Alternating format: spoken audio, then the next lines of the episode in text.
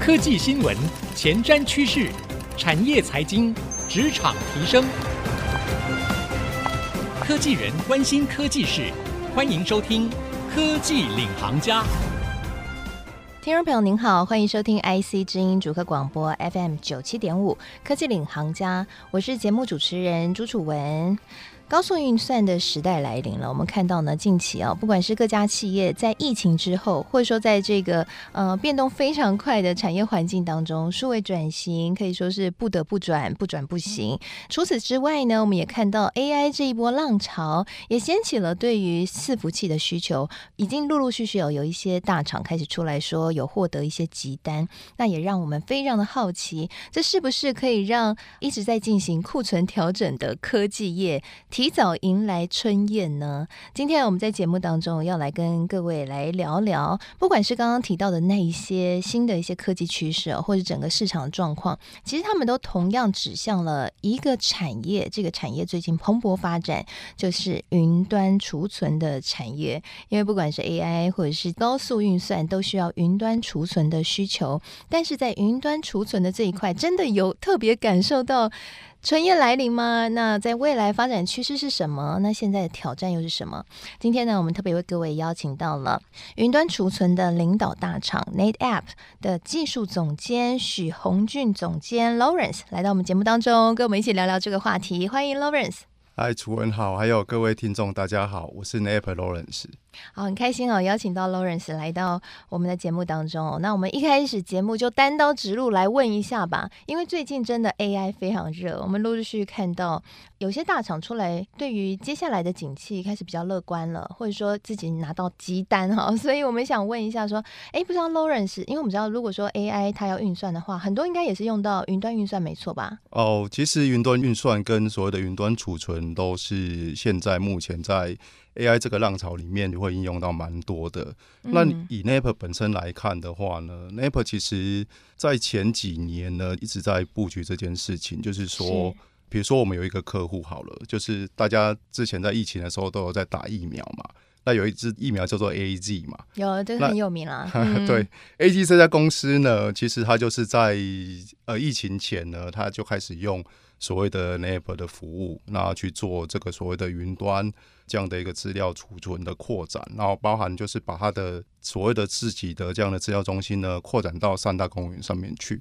那它以往呢，它其实会面临到一个问题，就是说，当它开始要去做这个资料从地端要上到云端的时候呢，可能是 TB 的 data 我要去做资料的复制，然后加上资料的验证，我可能要花十几个小时。那以他来讲的话呢，十几个小时的资料等待，就代表说他有这些资料的科学家呢，一直在面所谓没事做啊，然后等资料复制完，然后才能做下一步。那把它做成是 NetApp 这样的一个架构以后呢，跟三大公园去做整合，他自己的说法是说，他可以在十分钟之内就在云端上面起另外一个服务起来，嗯、然后让这个所谓的资讯科学家可以持续的再去做所谓的资料的研发。所以他要导入 AI 吗？其实它本身就是做一个 AI 的一个事情，因为它开始去做这些基因排序啊、资料分析啊，然后做大量的技术运算啊，然后去推展出来说什么样的状况下呢，会发生什么样的结果。那其实，在台湾我们也有帮台湾的一些客户也是做到类似的事情，也是在做所谓的 AI 在。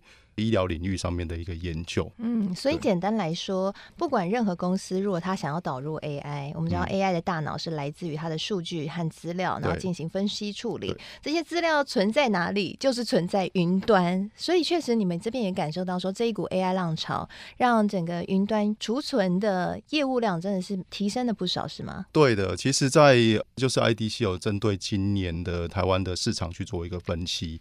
那它的结果呢，是百分之七十四左右的客户呢，他其实都已经开始在使用公有云。那我必须开玩笑说，在可能在五年前我去拜访客户的时候啊，我问客户有没有使用云啊，他们可能在这个答案上面都是可能没有啊，还在考虑啊，观望中啊。那最近呢，这一两年呢，去客户那边拜访了，那个状况又不一样了。他们会说，诶，我们现在用了好几朵云，那变成是一个混合云的架构跟环境。那就变成说呢，他开始又从他原本在地端，然后到云端以后，他又开始面临到另外一个问题，就是说他怎么样去管理这个多云的环境。是。那包含说呢，每一期呢收到这个账单的时候呢，他们就会开始去想说，哇，我有用到这么多云端上面的运算，或云端上面的储存吗？嗯。那他们就会开始有一个议题产生出来，就是说我在人力啊成本这部分，我要怎么去做估算？那这一块呢，其实以我们现在来讲的话呢，我们会希望就是可以帮助客户去做到几点。第一个就是说，我们去看看说他现在目前云端的使用上面有没有优化。那有没有优化这个部分呢？就是我们也用了一些 AI 的技术呢，在我们这些分析的条件上面呢，然后去跟他们讲说，你现在在上面可能有一些所谓的资源的浪费，那可以帮你去节省掉多少钱，或是。你在上面有什么样的威胁，然后可以去帮你做到所谓的威胁的排除。对，有点像我们个人在使用云端，有时候呢，云端储存空间满了，就会获得这个提醒说，哎，你有一些是可能是重复的资料啊，或是一些垃圾的资料，要不要帮你一键删除？你们也有做这样的功能，for 企业用就对了。呃，我们的做法，当然我们不会去直接去删除客户的资料，因为他们的资料是比较敏感，珍贵的啦哈。我们大概会跟他们讲说，依照你以前使用的这样的一个趋势呢。你的资料要成长量会到多少？比如说，我会推估它一年后、两年后，你的资料量大概会有到什么样的一个程度？可能就会爆炸，你可能就会不够。对，所以你要不要现在先买我们的方案，加值方案这样子嘛？嗯、其实，在云端上面有一个好处啦，就是说。它其实都已经是一个订阅制，然后它也没有限制你所谓的使用空间，对，所以它会希望你是一个就是一直在持续使用啊，然后可以把你的空间变得更大一点，嗯，就可以很弹性的去调节我的成本，我用的多我就买多一点空间，用的少我就买少一点。对，其实以现在来讲的话呢，大部分客户的这个混合云环境呢，它除了地端有一些既有的这个设备投资以外呢，他会希望说我把一些比较急单啊，或是一些比较特殊需求，比如说呃一些电商业者的双十一这样的一个节日的一些爆炸性的订单。他就用云端的这样的一个角度去做调处理，因为不是每天都有这么多订单。那如果我买那么多特定时间伺服器或是一些储存都一直放在我自己家里，那我变成我也会是一个浪费。哎、嗯欸，所以伺服器这一波的浪潮其实还蛮有趣的哈，跟你们可能是一个竞合关系，对不对？因为可能客户他会自己买自己伺服器存在家里，就是你们所谓的地端。就是说，他把资料存在自己的电脑里啊。我们听众朋友可以这样想象，就是你自己家的电脑存你的照片的意思。但是呢，你你也可以去把你的资料上云，那就是上到你们这边提供的这个云的服务。对。所以呢，对于一些大厂来说，他们有提供一些公有云的服务，他们也需要买他们的伺服器。所以伺服器的这一波的需求成长，可能是来自这些地方。其实应该这么说啦，如果说我们因为大量的运算而需要去做伺服器的话呢，那相同的，它在储存的空间也会有一定程度的一个成长。嗯，那原因是说，以现在最红的 ChatGPT 来说好了，我看过一个报道，他说 ChatGPT 现在在产生这些资料量的比例啊，跟我们人工去产生出来的比例大概还不到它的一 percent。但是呢，他说未来的两年呢，他可以预期这一个所谓的 ChatGPT 产生出来的，不管是文字也好，或是照片也好，或是图片这些相关的资讯也好，它可能会占我们所有资料量的十趴左右。嗯，那以这样的成长力道来讲的话，其实是很大的。那我觉得这也是一个蛮有可能性的。我们以前如果说我在写一篇文章，做一个简报里面的内容，我可能要花一个小时。那我现在可能用 ChatGPT，然后去输入我想要的结果，再去做一个修改，我可能降低剩下只要十分钟左右。对，所以你就可以做五个，对，所以你就会产生五倍资料量。所以这个大概就是每个人的生产力，我认为它都会相对的提升。那生产力的结果就是会导致说你的资料量会越来越大，嗯，所以就会推升云端的需求，对吗？对，云端跟地端的需求，我认为都会相对应的会有。了解，哇，所以其实云端储存这一块的未来成长性是非常可观的。嗯，就是只要任何企业它要数位转型，或者是我们说这一波的生成式 AI 的风潮，是都会带动这一块的需求。刚刚、嗯、呢，总监就 Lawrence 还有特别提到多云的概念，对，我们要不要来跟听众朋友解释一下？因为有些听众朋友他可能很熟悉云端这一块产业领域的一些名词，嗯、但是有些听众朋友还不熟悉，他可能会误以为我们这边是气象电台，开玩笑的。我们来聊一下什么叫多云，什么叫混合云，然后云端、地端又分别是什么？其实我把把云端跟地端就是用一个很简单的比率去做描述好了。假设我今天要使用一个就是电跟水这两件事情好了，嗯，地端的部分呢就很像是你自己去盖一个电厂，跟你去挖一口井，然后去里面取水出来去使用，这就很像是地端。那云端的角度呢就很像是呢，你现在打开电灯，然后就会有电会产生嘛，然后还有一个就是自来水。你根本不需要去知道说你现在的电跟水是从哪边来的。那所谓的云端运算、云端储存跟云端的服务呢，大概就是像是这样的一个方式去进行。那它所采用的方式呢，大概就是会像是用订阅制的方式去做。嗯，也就是说我用多少，像你用电跟用水，你也一定是它有一个固定的一个收费的这样的一个状况嘛。嗯，那如果你自己盖了一个电厂，跟你自己盖了一个水库，或是自己挖了一口井。那那个方式又不一样。嗯，就如果我用电超过的话，我可能得再花钱再盖更多的电厂。对。但如果我是用云端服务的话，等于概念就是说，我如果今天用的超过了，我就跟你多买订阅的时候多订一点空间就好了。其实它就是你使用多少就收多少。嗯。所以电厂就是由你们 NetApp 这边去盖。好，简单讲是这样。呃、应该是说，我们会跟三大公有云去做一个合作，合作，把我们的服务也放在上面。嗯，对。然后，然后你们的服务就是可以帮助我们在使用公有云上面可以更方便。一个储存，对，然后更方便。就像我刚刚讲的 AZ 的这样的一个概念，它可以在十分钟就可以让它在。地端的资料传送到云端上面去，然后开始去做云端上面的分析。哦，所以如果没有用 NetApp 的话，我传到三大公有云可能要很久。对，然后你，就是开一个高速公路就对了。对，然后你又要去做一个认证的一个方式，欸、所以这个是我们最大的优势。哦、那这个架构也不是在这一两年才开始做，就是。我们大概也做了大概十年左右，嗯，对，然后跟这些业者去做合作。那你们的那一条高速公路，如果突然，譬如说像这一波的浪潮，哎，各个企业通通都要来上云了，通通走你们那一条高速公路，会不会塞车？呃，其实应该这么说啦，每一个企业它都可以跟云端业者去要求他自己独立的专线去做这一块，嗯，所以他们会依照他们资料量的大小，类似去租用他们的这些平宽的服务。那这频宽服务其实也是在。云端业者上面的一个蛮重要的收入来源吧。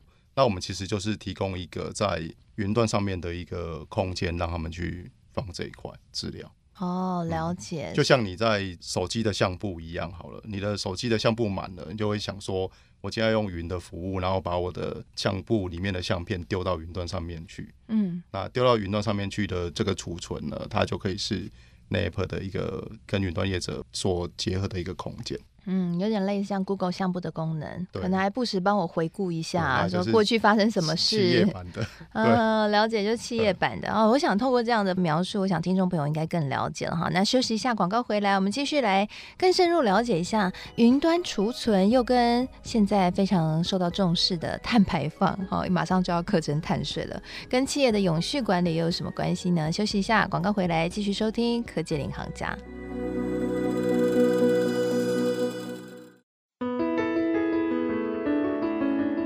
回到科技领航家，我是节目主持人朱楚文。今天呢，我们在节目当中来跟大家聊聊云端储存。可以说呢，最近因为 AI 的浪潮，还有企业数位转型，云端储存的需求非常受到大家的关注。那有什么样的趋势呢？在上半集节目，我们为各位邀请到是 NetApp。技术总监许宏俊总监 Lawrence 来跟我们聊聊云端储存现在整个市场的发展的概况和一些趋势哦。那下半集节目我们想要来聊聊一些大家也很关注的议题哦。首先第一个就是资安了哦。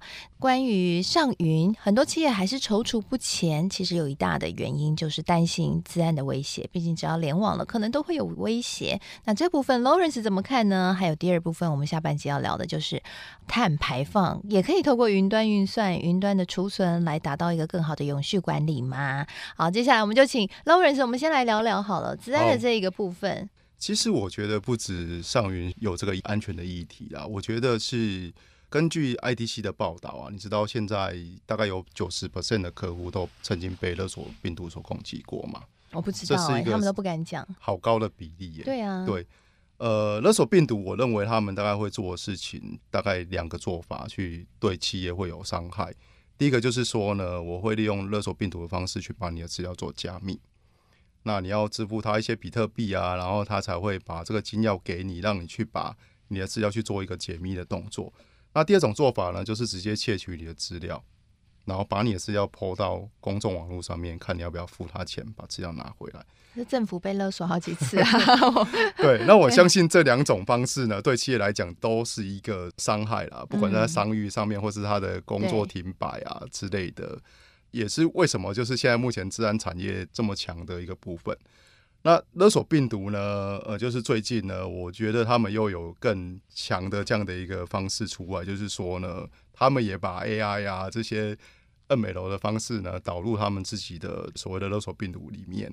那甚至呢，现在我们也看到有一个趋势是，它甚至在勒索病毒，它也变成是一个订阅的服务。太夸张！你现在可以不用任何的 所谓的 domain know-how，你就可以去做勒索病毒的生意。太夸张，这应该违法吧？这应该要抓。其实这是违法的，所以他们就会设立在？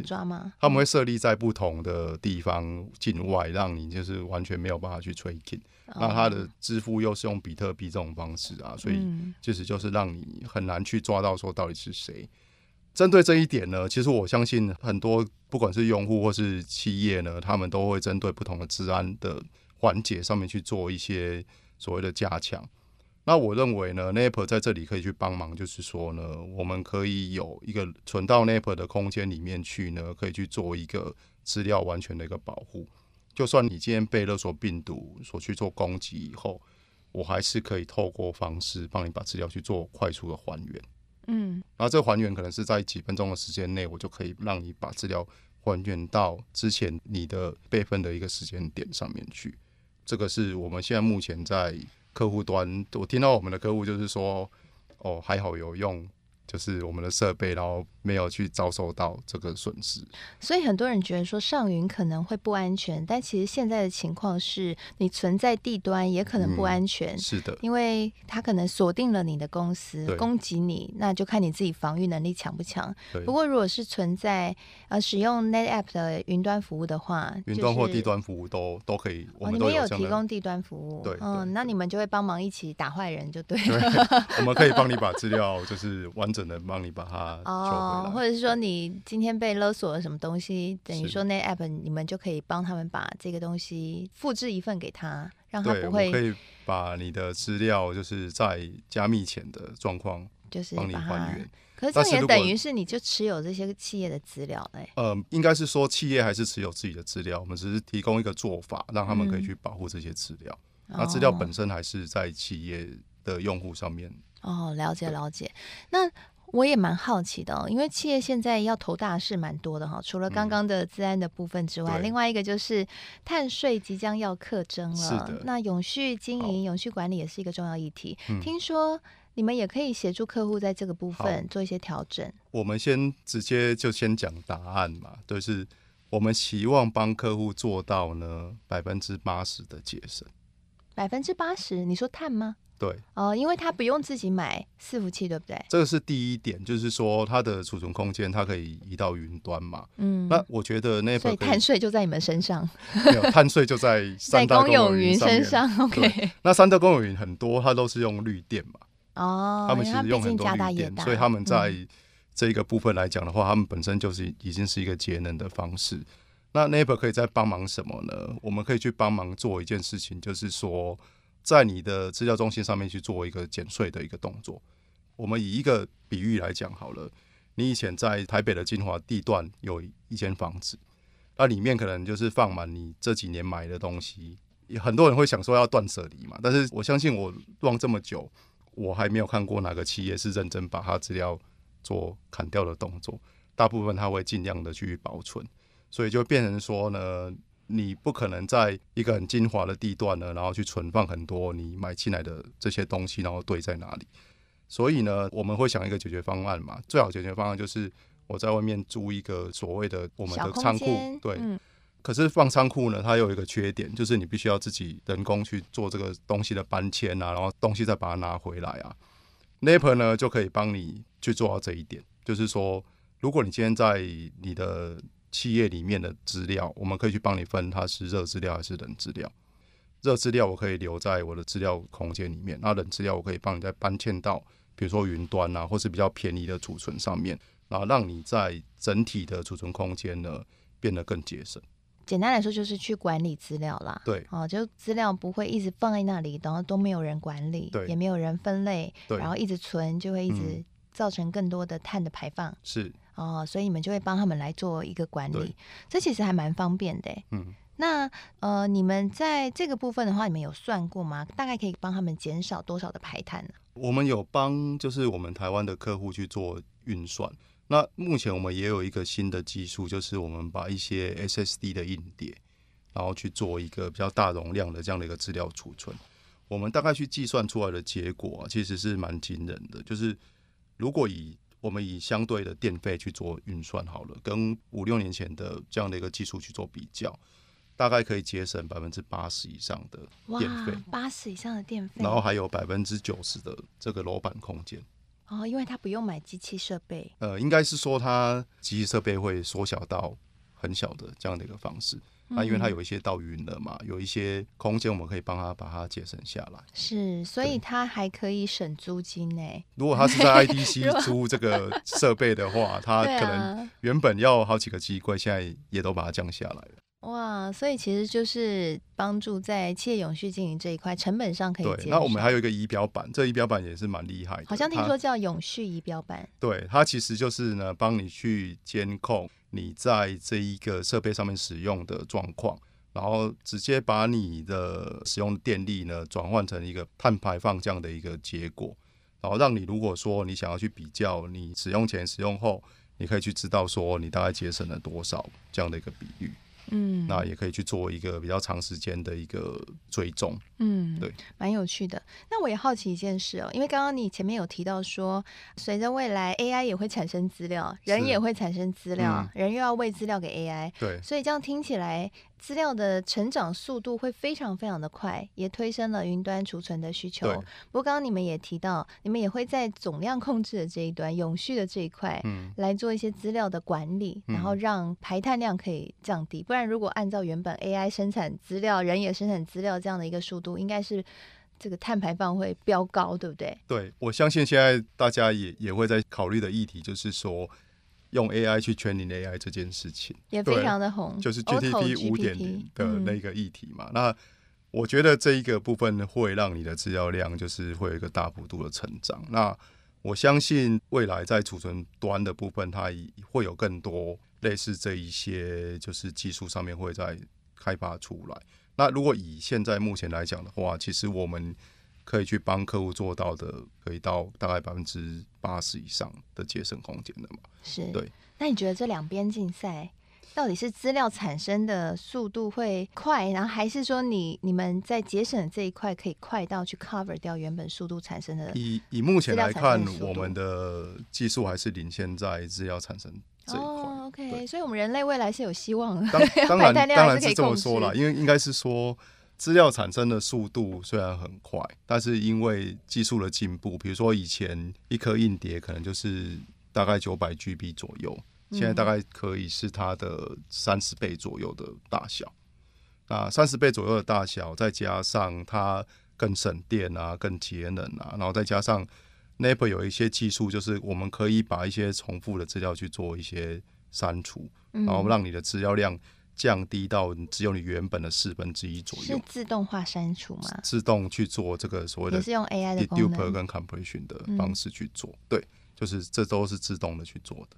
光这些点来看的话呢，它其实就已经帮我们的使用者呢，它可以去降低很多的这个所谓的资料量的部分。嗯，所以目前看起来，在资料节省的这个部分，或者说管理的部分的技术的发展，还是快过 AI 整个产生资料。我们目前还是比较觉得对，嗯，但无论如何啦，未来云端储存的需求会是大幅大幅增长，看起来是确定的了。对，这个是没有错的。好，谢谢 Lawrence 今天来到我们节目当中，谢谢各位，谢谢，也谢谢所有听众朋友的收听。希望今天收听呢，能够让您对于科技产业和一些重要的科技趋势更加的理解。